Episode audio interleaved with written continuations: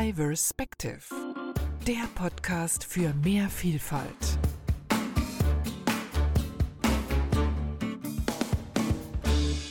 Dieser Podcast ist eine Initiative von diverspective.com, einem Start-up aus der Schweiz mit dem Ziel, für mehr Diversität in Unternehmen zu sorgen. Und ich bin Nicole, Ingenieurin, Mediengestalterin, Lebenskünstlerin und Host dieser Sendung und freue mich, dass ihr heute bei unserem ersten Podcast dabei seid. Außerdem freue ich mich sehr auf unseren ersten Gast bzw. unsere erste Gästin. Heute geht es nämlich um Boote. Zwei interessante Fakten dazu. 95 Prozent aller deutschen Bootsinhaber sind männlich und auch der Frauenanteil unter den Besitzern eines Bootsführerscheins liegt bei nur 30 Prozent. Unsere heutige Gästin ist auf dem besten Wege, an diesen Zahlen zu rütteln. Jill Grigoleit schreibt für das Boote-Magazin und macht gerade ihren Bootsführerschein. Also Jill, du bist sozusagen eine Fachfrau für Boote, oder? Ja, Fachfrau für Boote finde ich ein bisschen hochtrabend. Also ich, naja, würde ich mich selber so nicht bezeichnen. Nee, ich habe jetzt nicht so das große Fachwissen über Boote. Okay, auf jeden Fall schön, dass du da bist und dir die Zeit genommen hast. Apropos Zeit, was machst du eigentlich so? Beruflich meinst du? Mhm. Also ich habe zwei Jobs. Das eine ist Presse- und Öffentlichkeitsarbeit äh, für die Grüne Fraktion in Harburg. Da mache ich halt hauptsächlich ähm, die klassische Pressearbeit, also Pressemitteilungen, Homepage, ähm, Betreuung und Social Media. Und dann zum anderen habe ich ähm, einen Job bei dem Magazin Boote vom Delius Klasing Verlag in Hamburg und für die darf ich Reportagen schreiben, Reisereportagen. Also die schicken mich immer an besondere Orte, wo irgendwelche Events stattfinden, ähm, sich bestimmte Bootsclubs treffen oder ähm, wo jemand ein besonderes Boot ausgebaut hat. Oder auch in diesem Sommer durfte ich zum Beispiel ein Stadtporträt über Dresden machen. Ähm, solche Geschichten, genau. Und dafür bin ich dann immer so zwei, drei, vier Tage unterwegs und ähm, schreibe danach äh, meine Reportagen. Genau. Da hast du doch bestimmt aber schon viele verschiedene Boote gesehen und viel über Boote gelernt. Ja, also man muss dazu sagen, dass ähm, das Magazin hat ganz viele technische Fachredakteure, ähm, die eigentlich hauptsächlich aus der Bootsbranche kommen und als Quereinsteiger mit dem Journalismus angefangen haben. Und bei mir ist es genau umgekehrt. Also ich komme aus dem Journalismus und hatte eigentlich überhaupt nichts mit Booten am Hut. Ähm, und durch meine Lebensgeschichte, da gehen wir wahrscheinlich dann später noch ein bisschen mehr drauf ein. Also ich habe zehn Jahre auf dem Hausboot gelebt und ähm, einen Hafen betrieben zusammen mit meinem damaligen Partner.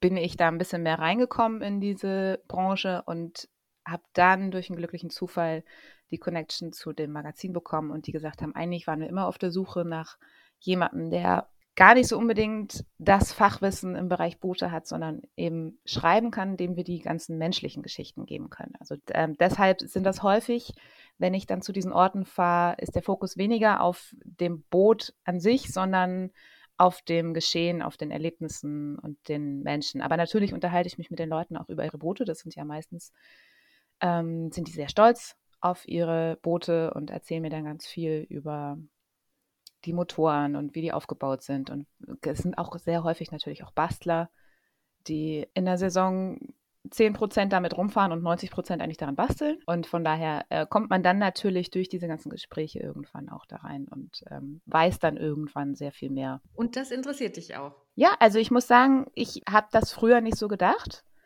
Ähm, aber irgendwie, je mehr man darüber weiß, desto mehr finde ich das auch, also desto spannender finde ich das auch, ja.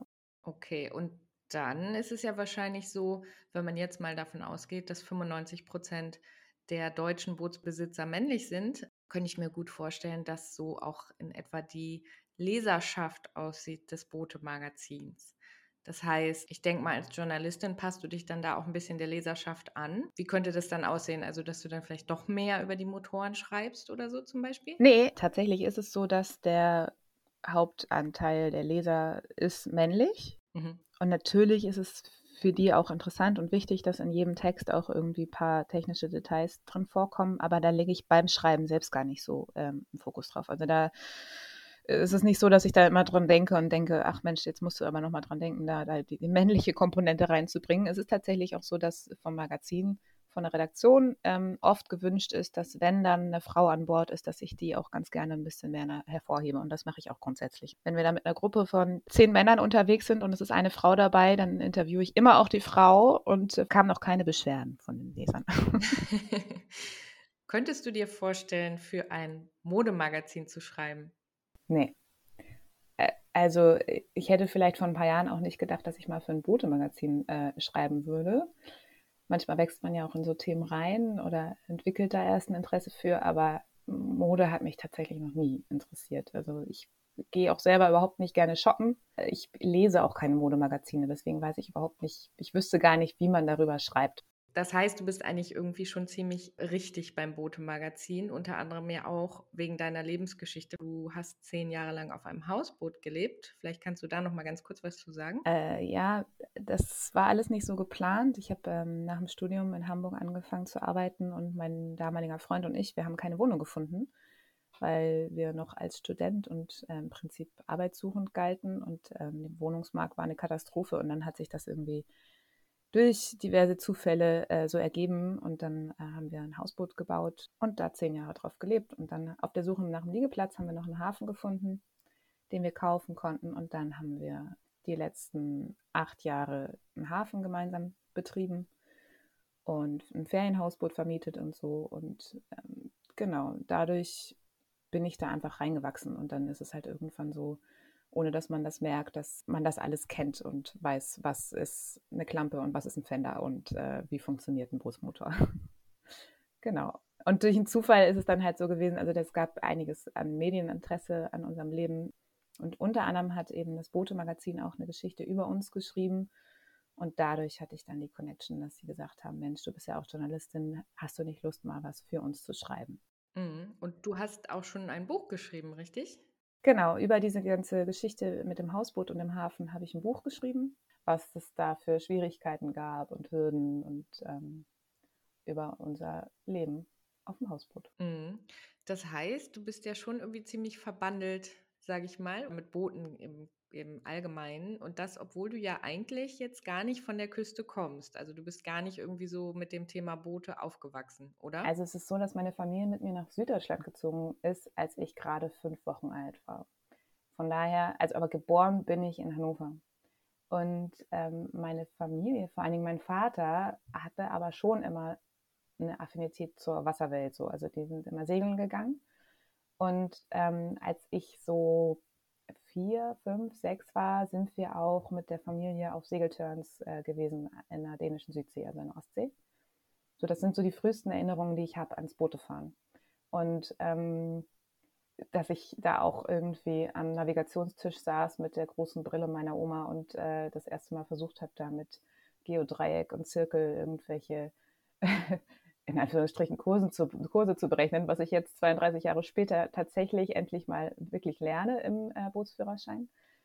Ähm, und aber die, eigentlich sind die Erinnerungen gar nicht so die besten an diese Turns. Ähm, ich erinnere mich zwar auch an schöne Momente, wie ich mit meinen Geschwistern da an Deck Piraten gespielt habe und an, den, an der Takelage hochgeklettert bin und ähm, in den ganzen kleinen Häfen irgendwie fangen und verstecken gespielt habe, aber über, es überwiegt leider so ein bisschen die Erinnerung ans Fische füttern. Also ähm, über der Reling hängen und sich nicht so gut fühlen.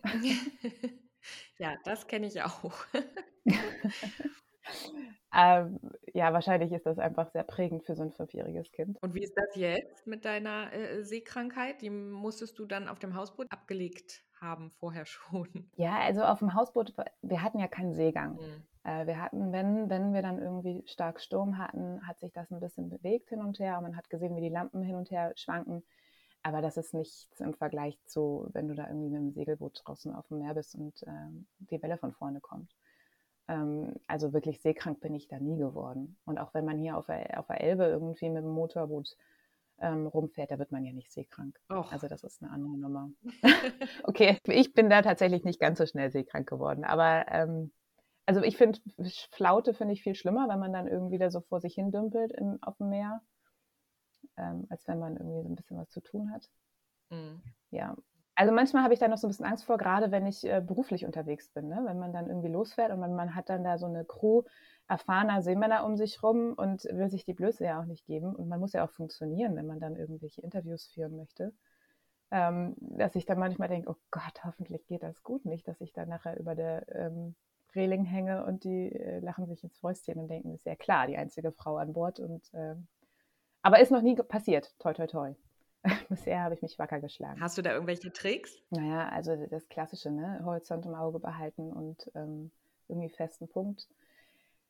Aber ich hatte auch bisher nicht so richtig auf hoher See und mit Seegang zu tun. Also ich habe ähm, eher so auf der Müritz oder äh, in der Kieler Förde oder auf irgendwelchen Kanälen. Mit den Seenotrettern bin ich einmal ein bisschen rausgefahren, aber das war nicht doll. Und ich hatte einen einzigen Job, der wurde tatsächlich vom Kapitän vorm Auslaufen abgesagt wegen Schlechtwetter. Warst du da froh? Ja, total. Also da war ich so erleichtert. Wir wollten zu so einer Offshore-Anlage rausfahren.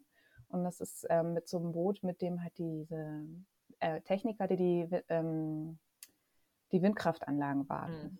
Und diese, das sind natürlich alles ähm, mega die erfahrenen Leute, die irgendwie ihr Leben nichts anderes machen, als mit diesen Schnellbooten da rausfahren und äh, äh, schwindelerregende Höhen äh, erklimmen, um da zu arbeiten und so. Und ich sollte da rausfahren in voller Sicherheitsausrüstung mit dieser Crew. Und der Kapitän hat vorher abgesagt, weil die Welle zu hoch war. Und die hatten vorher schon eine Tour raus und ich sollte die zweite mitmachen. Und bei der ersten Tour haben die Leute sich reihenweise übergeben. Und zwar auch Crewmitglieder.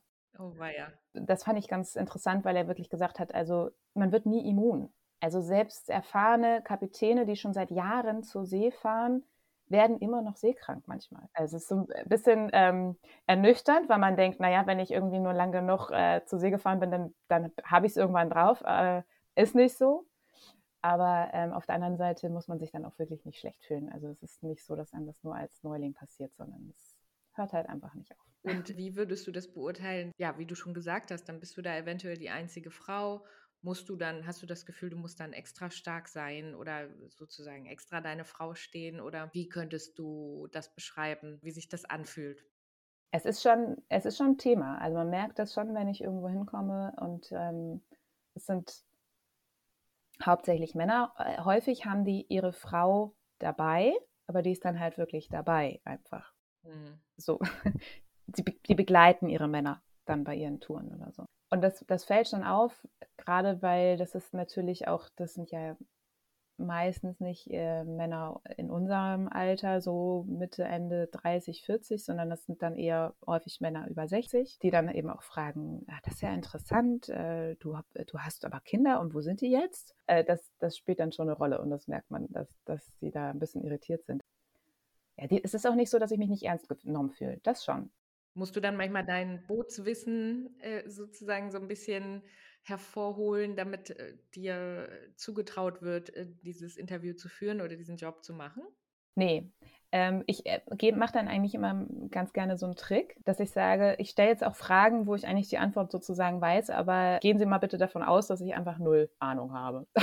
das mache ich eigentlich ganz gerne sowieso bei allen Interviews. Also äh, nicht nur, wenn ich jetzt irgendwie einen Artikel für die Brote schreibe, mhm. dass ich mit den Leuten so ein kleines Vorgespräch führe und sage, ich weiß ja, wie sie heißen und wie alt sie sind und eigentlich kenne ich ihre Hintergrundgeschichte natürlich, aber Sie müssen mir bitte alles nochmal so erzählen, als wüsste ich von nichts. Mhm. Von daher selbst wenn ich dann nicht äh, die absolute Ahnung davon habe, was genau das jetzt für ein Boot ist, dann fällt das nicht auf, weil ähm, die mir das sowieso alles erzählen müssen. Mhm. Was glaubst du wäre anders, wenn, äh, wenn du jetzt ein Mann wärst und diesen, diesen Job machen würdest und zu den Bootsbesitzern fahren würdest und sie interviewen würdest als Mann? Ich habe da noch gar nie so drüber nachgedacht, muss ich sagen. Aber im ersten Moment glaube ich, dass es vielleicht sogar schwerer wäre. Mhm. Ich kann mir vorstellen, dass wenn ich ein Mann wäre, die ähm, mehr davon ausgehen würden, dass ich oder mehr voraussetzen würden, dass ich schon alles weiß und eben auch schon mehr irgendwie verlangen würden, dass, dass, dass man mehr anpackt oder so. Ne? Mhm. Also es ist schon manchmal so, dass ich sage, Sie können mir gerne die Leine rüberwerfen. Ich weiß schon, wie man ein Boot festmacht. okay. Ja, das kann schon sein, dass, dass, dass sie das bei einem Mann automatisch machen würden, wenn er da steht und äh, eben gerade angelegt wird. Mhm. Was liebst du denn besonders daran, an diesem Job? Ich habe tatsächlich, als ich so mit 19 meinen Schulabschluss gemacht habe, wusste ich nicht, was ich machen möchte. Und dann bin ich erstmal ins Ausland gegangen und ähm, bin dann die Jahre ganz viel gereist. Und ich habe immer gesagt, eigentlich mein absoluter Traumjob wäre, dass ich reisen darf um, und dann darüber schreiben. Mhm. Ähm, dass man mein Schreiben meine Reisen finanzieren würde. Und das war aber so total utopisch und weit weg. Und ich dachte, naja gut, da, da kann man halt auch nicht von leben und irgendwie will das ja sowieso jeder. Mhm. Für mich ist das einfach ein Traumjob, weil ich rauskomme, weil ich wieder reisen darf und darüber schreiben darf. Also die beiden Dinge, die ich am meisten liebe in meinem Leben. Und dann auch noch dafür bezahlt werde. Was Schöneres kann ich mir nicht vorstellen. Mhm. Du hast mir erzählt, dass du einen Bootsführerschein machst. Ja. Erzähl mal, wie ist es dazu gekommen? Es ist ganz witzig, ähm, weil ich habe ja, wie gesagt, zehn Jahre auf dem Wasser gelebt und habe einen äh, Hafen betrieben und mein damaliger Partner hat auch immer mal wieder gesagt, willst du nicht mal einen Bootsführerschein machen? Und irgendwie hatte ich nie die Zeit, die Muße, Geld, die Lust, mich da näher mit zu befassen. Und ähm, jetzt, äh, wo ich eben diesen Job für das Magazin habe, hat sich das so ergeben, dass der Auftraggeber gesagt hat, wir würden dir ganz gerne noch ein paar mehr Jobs geben, aber ja. für viele Jobs brauchst du halt einen Bootsführerschein, damit du auch mal selber fahren kannst oder nicht darauf angewiesen bist, dass jemand mit dir fährt. Und da habe ich gesagt, ja, würde ich total gern machen, aber es ist halt auch viel Geld und viel Zeit, dass es in Anspruch nimmt. Und dann hat er irgendwie gesagt, ja gut, dann mach den doch für uns und schreib darüber.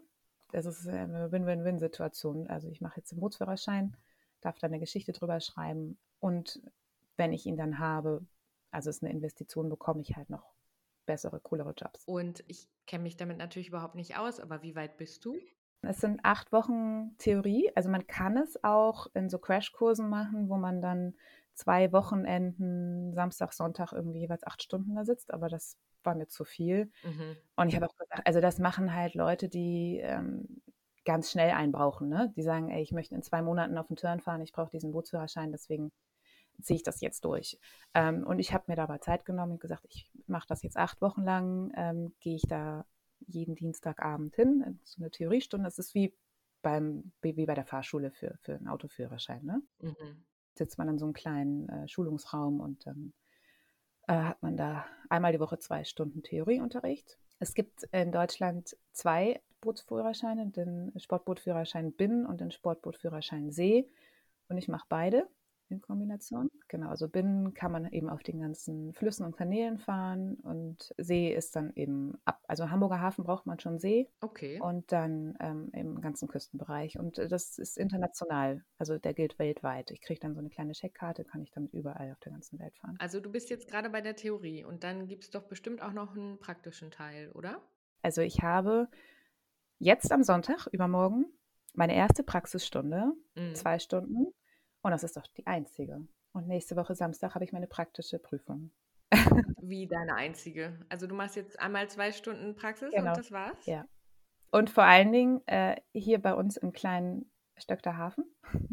ohne Wellengang, ohne irgendwas. Wir können, wir fahren nicht mal auf die Elbe raus oder so, weil das Sperrwerk ist zu. Und dann darf ich dann ja später auf hoher See mitfahren. Ne? Also ich habe keine einzige Übungsstunde irgendwie bei Wellengang auf dem Meer. Also es ist tatsächlich so, wenn man den Sportbootführerschein hat, dann darf man fahren. Das heißt noch lange nicht, dass man es kann. Mhm. Die, also die Theorie ist der Hauptteil. Man muss eben echt äh, ja, 99 Prozent dieses Führerscheins bedeutet einfach, dass man die ganzen Regeln kennt und dass man sich irgendwie orientieren kann. Bei Binnen geht es hauptsächlich um die Verkehrsregeln, die Kennzeichnungen, ähm, was bedeuten die ganzen Schilder, die Beleuchtungen und so weiter und so fort. Bei See geht es auch, da kommt eben die, die Navigation dazu. Ne? Wie orientiere ich mich auf einer Seekarte? Wie berechne ich Kurse, mhm. Distanzen, Geschwindigkeiten? Wie peile ich etwas an, um, um, zu wissen, wo bin ich überhaupt? Wie orientiere ich mich auf hoher See mit irgendwelchen Leuchtfeuern und Tonnen? Und was mache ich, wenn mir äh, nachts irgendein Schiff entgegenkommt? Fahre ich rechts davon vorbei oder links davon? Sehr viel Stoff. Vor allen Dingen, also für mich war es jetzt einfach, ich habe vor elf Jahren das letzte Mal äh, eine Prüfung gemacht, als ich äh, mein Studium abgeschlossen habe. Und weiß noch, wie ich damals gefeiert habe, weil ich dachte, jetzt muss ich nie wieder in meinem Leben auf irgendeine Prüfung lernen. Mhm. jetzt mache ich es doch. Aber es ist ja auch ein Unterschied, ob man es muss oder ob man es möchte. Aber als das Lehrmaterial ankam, also, wie, wie ein Physikbuch, ne? du schlägst es auf und da sind äh, die ganzen Formeln und Mathe und Physik war überhaupt nicht meins in der Schule. Ich bin eben, wie gesagt, eher so Schreiberling. Und deswegen, da hatte ich erstmal echt total Bammel vor. Und das, umso überraschter war ich, als ich dann so bei der ersten äh, Stunde Navigation mich damit befasst habe und dachte, ey, das macht richtig Spaß. Mhm. Da kommt wieder dieses ins Spiel. Man hat manchmal so ein, so ein Bild von sich selber im Kopf. Und ich glaube, meine Mutter hat das gar nicht mit Absicht gemacht, aber sie hat mir relativ früh klar gesagt, okay, also in Deutsch bist du super, aber Mathe und Physik ist nicht deins. Das war meins auch nicht. Und dann habe ich mich selbst in so eine, in so eine Schublade reingesteckt. Mhm. Ja, okay, also Naturwissenschaften, Mathe, Physik ist nicht meins mhm. und habe mich da so ein bisschen drauf ausgeruht. Vielleicht auch tatsächlich dieses Geschlechterding, ja, Frauen sind äh, häufiger in Deutsch gut oder in Sprachen und in Mathe, Naturwissenschaften eben eher nicht so. Und dann habe ich das eben ähm, dabei belassen und habe dann irgendwie gar nicht festgestellt, später vielleicht, dass, dass mich manche Dinge sogar interessieren würden. Und jetzt merkst du, dass es dir eigentlich sogar Spaß macht. Und was ist das Erste, was du gerne machen möchtest, wenn du die schwierige Prüfung bestanden hast und deinen Bootsführerschein in der Tasche hast? Ja, das ist so ein bisschen blöd, weil ich werde die, also ich habe die Theorieprüfung Mitte November und dann kommt halt der Winter. Ne? Also es ist jetzt nicht so die Saison, wo man irgendwie die Gelegenheit hat, viel ähm, äh, Praxiserfahrung zu sammeln. Aber ich, ähm, ein äh, Job, auf den ich mich sehr freue fürs Boto-Magazin diesen Winter noch, ist, dass ich nach Vietnam fliegen werde im Februar. Mhm. Ich wollte schon seit Jahren mal wieder eine große Reise machen, was nicht so möglich war aus familiären Gründen. Und dann habe ich gesagt, jetzt mache ich es einfach mal. Ich wollte schon immer mal nach Vietnam. Und da gibt es ja äh, Wasserwelten technisch ganz viele spannende Ecken mit dem Mekong-Delta und der Halong-Bucht und äh, den ganzen Hausboot- Siedlungen und schwimmende Märkte und so. Und das habe ich dann eben dem Reiseressortchef vorgeschlagen und äh, ob sie da nicht eine Geschichte drüber haben möchten. Und das hat geklappt. Und jetzt werde ich dahin fliegen und dann eine Reportage darüber schreiben. Ich glaube, der Bootsführerschein ist dafür aber eher irrelevant, weil ich kann mir nicht vorstellen, dass ich den da brauchen werde. Also ich, ich denke, dass ich mich da in irgendwelche kleinen Ruderboote reinsetzen und mich durch die Gegend fahren lassen werde. Ich werde da mit Sicherheit kein Motorboot chartern und selbst durch die Halongbucht fahren. Das glaube ich jetzt eher nicht. Und aus Erfahrung kann ich dir sagen, dass das Navigieren da bestimmt auch nicht so ganz einfach ist. Ja, ich glaube, das würde ich mir auch so für den Einstieg nicht zutrauen. Da, da werde ich dann lieber im nächsten Sommer mal ähm, hier ein bisschen auf Ostsee üben oder so. Hast du denn ein Boot? Nein. Möchtest du eins haben? Also was ich mir vorstellen kann, ist so eine eigene Gemeinschaft. Und das liegt einfach daran, dass ich durch die Erfahrung als Hafenmeisterin, Hafenbetreiberin ähm, mitbekommen habe, wie viel Arbeit so ein Boot ist. Es ist natürlich nochmal ein Unterschied, ob man ein Holzboot oder ein GFK-Boot hat, äh, ob ein Segelboot oder ein Motorboot. Ja, es ist ein sehr arbeitsintensives Hobby und ich glaube, dafür ist es mir noch nicht so wichtig genug. Also wenn man irgendwie, wie oft fährt man da raus? Ich kenne so viele Leute, die in der Saison dreimal rausfahren. Mhm. Und dafür zahlt man unglaublich viel Liegegebühr und muss dann ständig irgendwie putzen und slippen und rein und raus und neuer Anstrich jeden Frühling. Ähm, stehen die da irgendwie tagelang am Schleifen und ähm, neues Antifouling drauf und so. Und also allein hätte ich da keine Lust drauf. Wie ist denn das bei dem Bootsführerschein in der Theorieklasse? Was würdest du sagen, wie viel Prozent sind Frauen? Das kann ich dir genau sagen. Wir sind neun Personen mhm. und mit mir drei Frauen. Und die anderen beiden Frauen, da ist die eine mit ihrem Mann zusammen da als Partnerin und die andere mit ihrem Sohn. Mhm. Ich glaube, das ist halt so, da, da, hat sich die Familie ein Boot gekauft und die äh, machen das jetzt, weil es ist zum Beispiel so, dass wenn, viele haben ja so ein kleines Sportboot, mit dem sie zum Beispiel Wasserski, äh, Wakeboarden machen oder so. Mhm. Und der Bootsführer muss immer an Bord sein. Das heißt, wenn der Sohn hinten auf dem Wakeboard stehen möchte, dann braucht die Mutter vorne im Cockpit einen Bootsführerschein. Ja, verstehe. Was kannst du denn den Hörerinnen empfehlen, wenn die sich auch für diese Arbeit interessieren, als Journalistin? Vielleicht auch für eher männliche Themen, sage ich jetzt mal? Ich glaube, es wichtig ist, dass man das beim Schreiben selbst gar nicht die ganze Zeit im Hinterkopf hat. Also man könnte ja meinen, dass es vielleicht wichtig ist, die ganze Zeit im Kopf zu haben, für wen man schreibt und wer die Zielgruppe ist. Aber in meinem Fall ist es ja so, dass sie mich haben wollten, weil ich eben nicht so ähm, fokussiert oder äh, auf, auf die Technik bin. Äh, ich glaube, viele sind dann einfach so darauf erpicht, die schreiben dann zu technisch. Mhm. Und haben, verlieren aus dem Blick, dass es, dass es vielleicht auch ähm, wichtiger ist, eine Geschichte so zu schreiben, dass es Spaß macht, sie zu lesen. Mhm. Also dass man vielleicht sich mehr auf seine Fähigkeiten und Vorteile und Talente konzentriert, als darauf, was andere Leute vielleicht erwarten könnten oder mhm. hören wollen.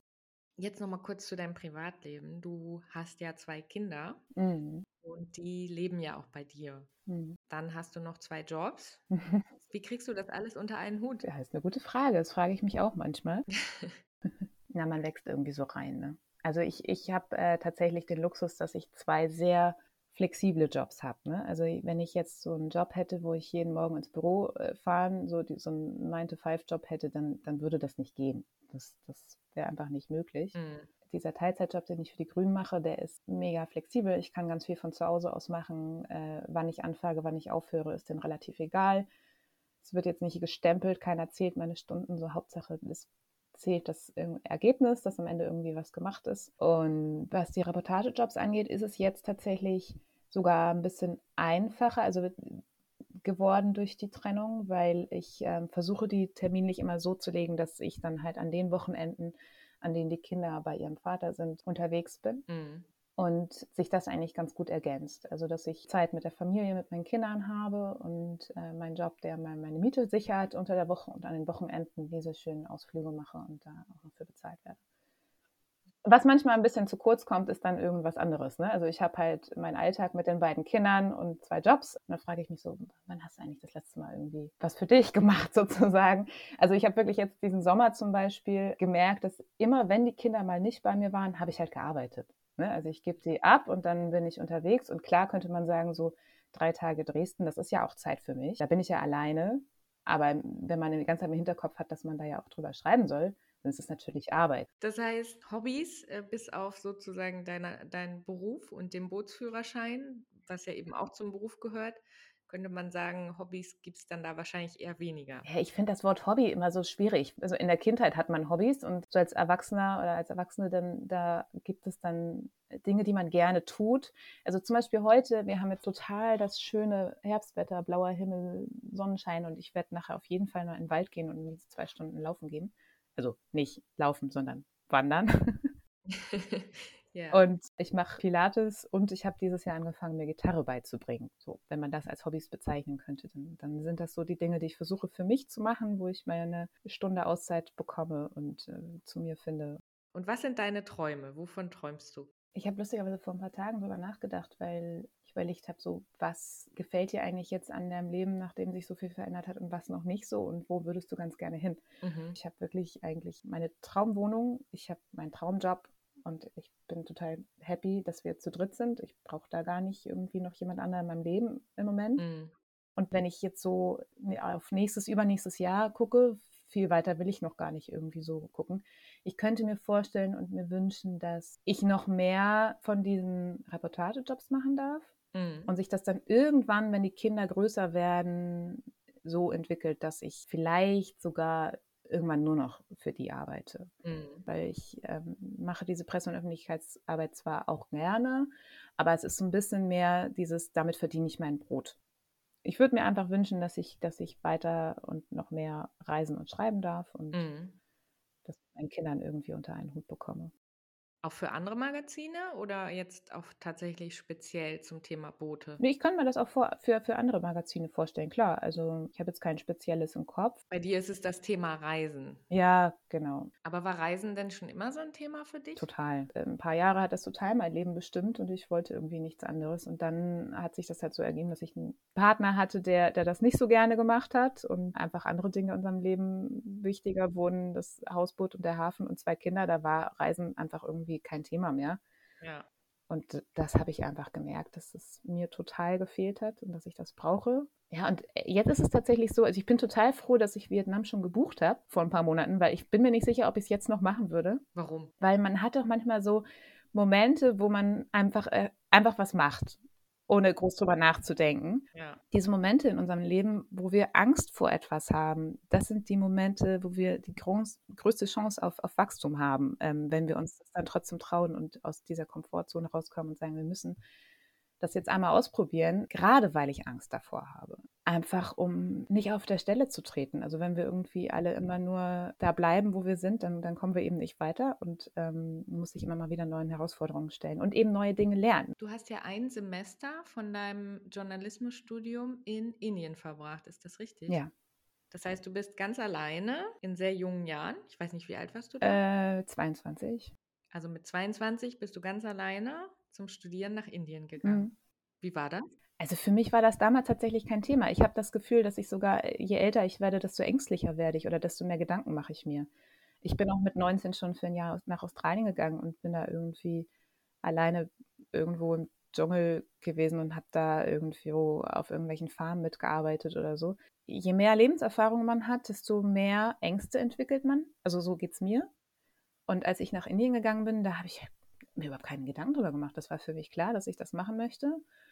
Und ich habe auch nie irgendwie Angst gehabt. Mhm. Ich glaube, also was viele immer nicht verstehen können, ist, dass ich alleine solche Dinge mache. Mhm. Für mich ist es aber schon immer so gewesen, ich brauche diese Zeiten, wo ich ganz alleine irgendwie solche Dinge mache, damit ich dann wirklich zu mir komme. Aber man hat halt nur in diesen Phasen die Möglichkeit, sich zu entwickeln oder zu gucken, wer bin ich eigentlich und was will ich eigentlich, weil man eben nicht ständig im Austausch mit anderen ist und Kompromisse schließen muss und ähm, irgendwelche Absprachen machen, machen muss. Also Mhm. ich bin auch schon natürlich viel mit anderen gereist und es ist ja immer eine Diskussion, wo fahren wir heute hin, was machen wir heute, wo übernachten wir, ähm, was gucken wir uns als nächstes an und so. Und das ist, das kann auch total bereichernd sein, aber ähm, alleine zu reisen ist wirklich einfach eine ganz andere Erfahrung, weil man äh, sonst nirgends so zu sich selbst findet. Mhm. Also das Einzige, was bei mir äh, jetzt bei Vietnam feststeht, ist, dass ich hinfliege nach Ho Chi Minh City und zurück wieder ab Hanoi. Das heißt, ich muss irgendwie innerhalb dieser 18 Tage einmal von Süden nach Norden kommen. Mhm.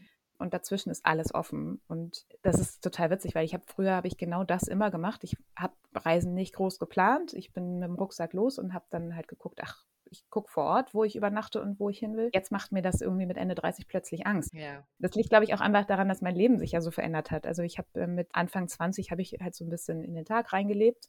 Und jetzt mit zwei Kindern ist mein Tag halt, oder nicht nur mein Tag, meine Wochen sind halt durchgeplant. Mhm. Was würdest du denn unseren Hörerinnen raten, wenn die gerne auch mal alleine auf Reisen gehen wollten? Einfach machen. Was hilft gegen die Angst? Also ich kann es gar nicht sagen. Vielleicht unterhalten wir uns danach Vietnam nochmal drüber. Obwohl ich habe, glaube ich, gar nicht groß Angst jetzt vorm Reisen, sondern für mich ist es halt einfach ein Riesenschritt, meine Kinder so lange, ich wollte gerade schon sa sagen, allein zu lassen, was ja Quatsch ist. Sie haben ja einen Vater.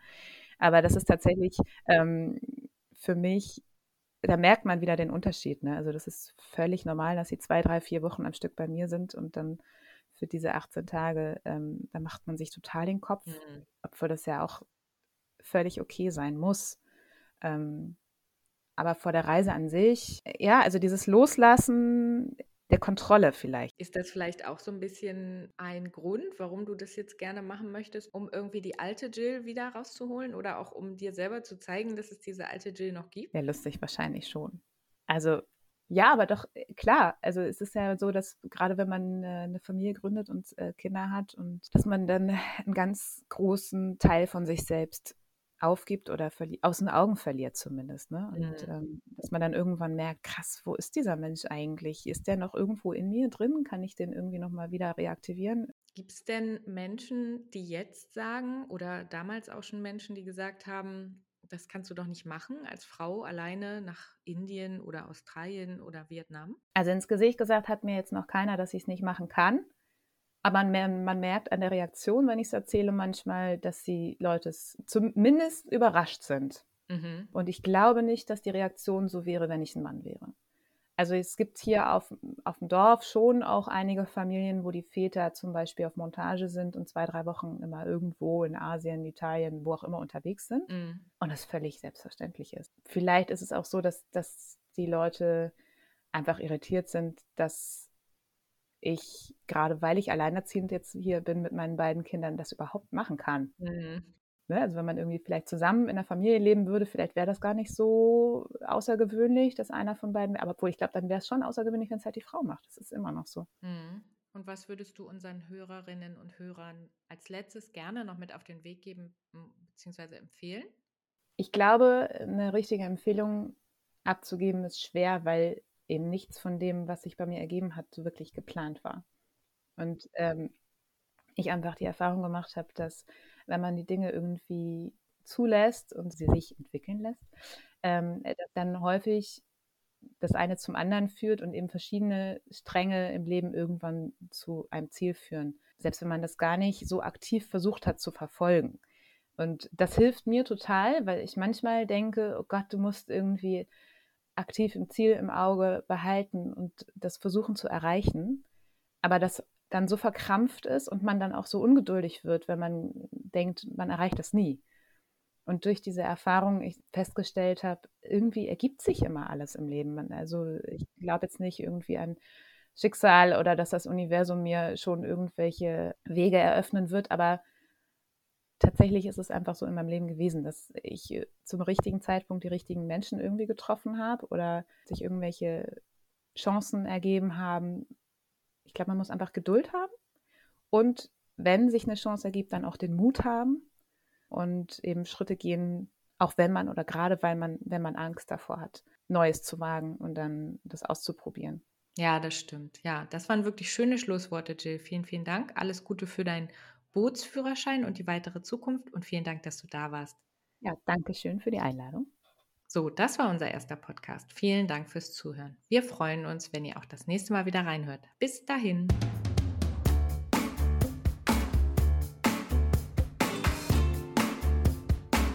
Diverspective, der Podcast für mehr Vielfalt.